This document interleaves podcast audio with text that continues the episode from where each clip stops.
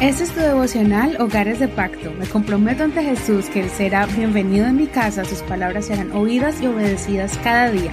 Mi hogar le pertenece a Él. Octubre 13.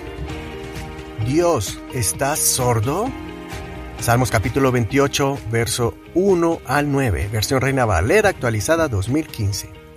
A ti clamaré, oh Señor, roca mía, no te hagas el sordo para conmigo.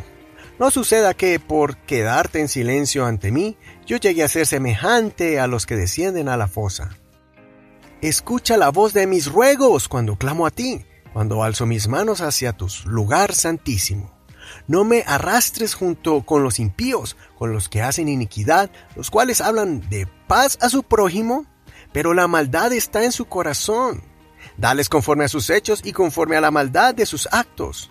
Dales conforme a la obra de sus manos. Dales su recompensa, porque no atendieron a los hechos del Señor ni a la obra de sus manos. Él los derribará y no los volverá a edificar. Bendito sea el Señor que oyó la voz de mis ruegos. El Señor es mi fuerza y mi escudo. En Él esperó mi corazón.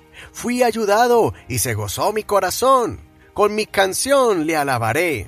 El Señor es la fuerza de su pueblo, la fortaleza de salvación para su ungido. Salva a tu pueblo y bendice a tu heredad. Pastoréalos y enaltécelos para siempre. En este salmo encontramos dos partes totalmente diferentes. En la primera parte escuchamos un clamor desesperado de alguien que pensó que el Señor no lo estaba escuchando. Y en la segunda mitad leemos la expresión de agradecimiento porque el Señor sí estaba escuchando y le respondió, conforme a la petición que el salmista le hizo a Dios. Como ya hemos leído en otros salmos, el salmista abrió su corazón y expresó su momento difícil donde se sintió acorralado y a punto de morir. Es por eso que él habló directamente al Señor, rogándole que lo escuche, porque parecía que Dios estuviera sordo. David escribió estas palabras desesperadas porque se encontraba en un estado de pánico, porque él se había dado cuenta de que ciertas personas que él pensaba que eran sus amigos y que proclamaban hacer tratados de paz con él, estaban maquinando planes malévolos para traicionar a David, ganándose primeramente la confianza de él y luego encontrar el momento para destruirlo.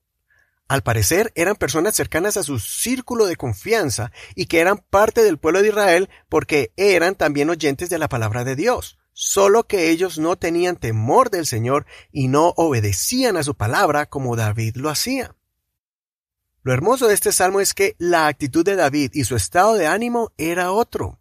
David proclamó que Dios lo escuchó, que lo libró del mal, él recibió la ayuda divina y en agradecimiento él alabó al Señor delante de todo el pueblo. Por eso debemos declarar como David que Dios es nuestra ayuda porque somos su pueblo amado y escogido.